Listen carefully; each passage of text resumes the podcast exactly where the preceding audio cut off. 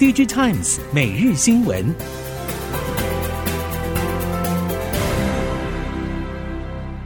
听众朋友们好，欢迎收听 DigiTimes 每日新闻，我是翁方月，现在为您提供今天的科技产业新闻重点。首先带您关心。受到中美科技战影响，美商麦林诟病 NAND Flash 主控晶片厂汇荣的审查进度一度拖延。但近来市场传出，中国相关主管机关正式批准，只差临门一脚，预料近日内可望拍板定案。此外，随着购并案可望敲定，中国记忆体模组业界传出，慧荣有意将中国消费性业务切割，由慧荣主导技术转移，并吸收多家中国记忆体模组厂合资成立新公司，包括 SD 卡、UFS、eMMC 等业务，透过产业投资以及策略联盟等方式，进一步强化客户合作以及巩固市占率。而更关键的主因，则来自于中国推动国产化供应链的政策背景，与中国客户合资成立子公司，未来完成收购之后，将能避开美商背景的敏感身份。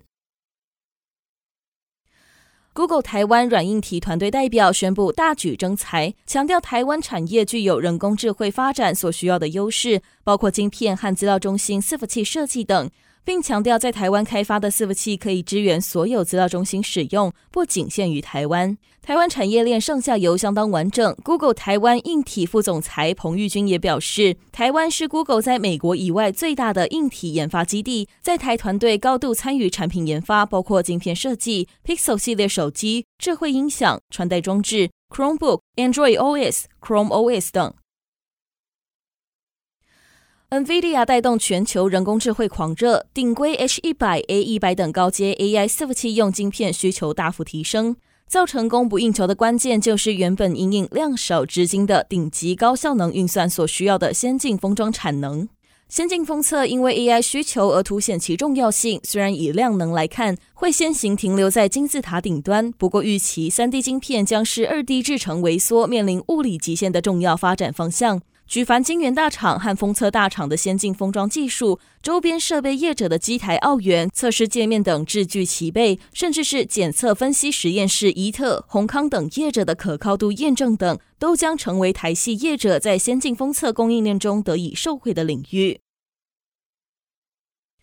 受到手机渗透率高和高通膨等因素影响，今年上半台湾手机销售表现温吞，总出货量比去年同期走滑。且就算预计下半年多样品牌商的折叠新机、现有高阶旗舰机种的小改款版以及新价格促销方案等推出，但目前业者对下半年手机需求看法大多偏向保守，预期今年手机出货总量将只落在五百万到五百五十万只。手机通路业者表示，下半年台湾手机销售动能能否回温，包括电信业者资费方案、iPhone 十五热度以及更具价格竞争力的折叠机，都是观察的重点。尽管被欧盟直接点名为高风险供应商，但华为近来还是有一些好消息和市场分享，特别是其两大核心消费者和营运商业务相继传出捷报。根据报道，在智慧型手机销售表现持续成长驱动之下，华为已经将今年手机出货预估从年初时的三千万只上调到四千万只规模，其中包含旗舰机款需求亮眼，带动整体出货成长。而这还是受到美国制裁而无法推出五 G 手机的情况之下。另外，在营运商业务部分，在欧美市场发展受限的情况之下，华为还是很大程度仰赖中国本土市场，并在日前成功拿下中国移动一项价值人民币七十九亿元的大订单，也是中国电信目前规模最大的标案。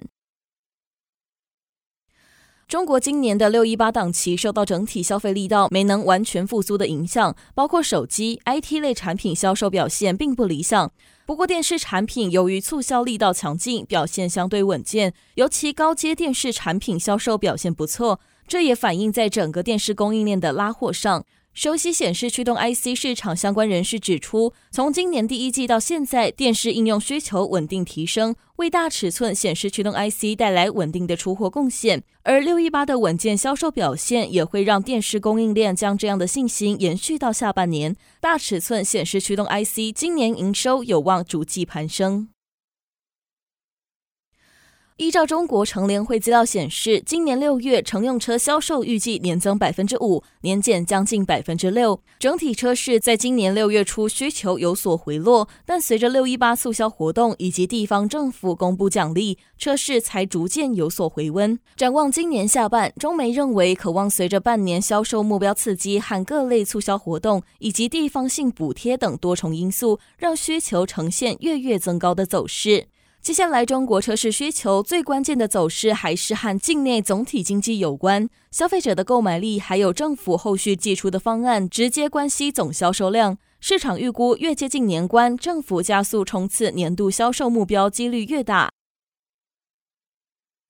人工智慧浪潮横扫各产业，数位行销和媒体是应用相对成熟的领域之一。相关业者和专家认为，AI 将逐渐化为企业的标准配备，而数据治理仍然是基本功。近期各地传出许多 AI 虚拟主播也再次掀起工作取代的相关讨论。台湾网络暨电子商务产业发展协会和九一 APP 举办 AI 商务趋势高峰会，现场许多业者分享应用案例，针对 AI 与人类的分工、图文不符、简讯设计，共同创办人张志奇认为，人类可以将喜欢且擅长的工作留给自己做，在追赶 AI 趋势之前，必须先检视自家的工作流程适用程度，才能将 AI 放对位置。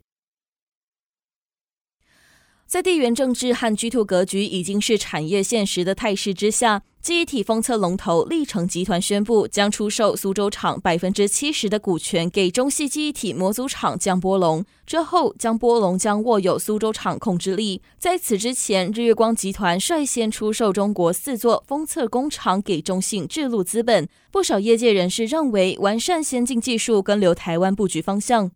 这次历城出售苏州厂，熟悉封测代工业者也猜测可能跟进日月光的模式，并分析历城有三大布局方向：第一，优化在台高阶封测；第二，巩固中西客户；第三，相关资金也可以用到未来两岸加一的多元产能布局。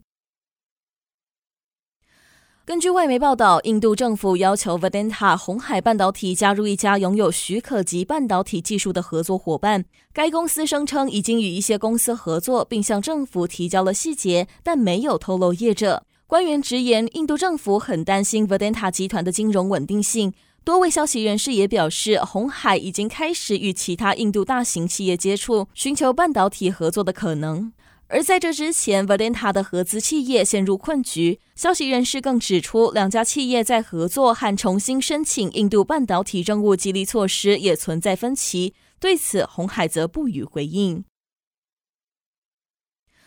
太阳能厂联合再生二十七号记者会由董事长洪传宪、执行长潘文辉、总经理洪维军共同出席。联合再生认为，全球太阳能遇到最大的阻力是中国制，最关键杀手锏就是价格最低，使其全球市占目前达到九成左右。但这并不代表全球敌不过中国制，而是败在中国政府长期支持的不公平竞争。即使如此，联合再生以三支箭的概念，分别为稳住台湾制造基本盘。加重美国市场以及欧洲和其他区域的耕耘，有效规划太阳能的经营，稳住台湾制造的核心价值。在印度智慧手表品牌市占率突起的背景之下，三星电子为了提高智慧手表 Galaxy Watch 的市占率，将在今年七月推出新一代 Galaxy Watch 六系列，并着重强化健康管理功能，像是不规则心率通知和生理周期预测等。此外，三星特别将睡眠功能列为健康管理事业的一大重点。在目前 Galaxy Watch 系列中，使用者已经可以透过三星健康管理服务“三星健康”管理睡眠监测数据，并分析睡眠状态、血氧数值、心率变化等。不过，Galaxy Watch 所测定的医疗相关资料，未来能否顺利符合各地法规？加上医疗资讯涉及个资等敏感议题，后续发展值得观察。以上新闻由《Digitimes 电子时报》提供，翁方月编辑播报。谢谢您的收听。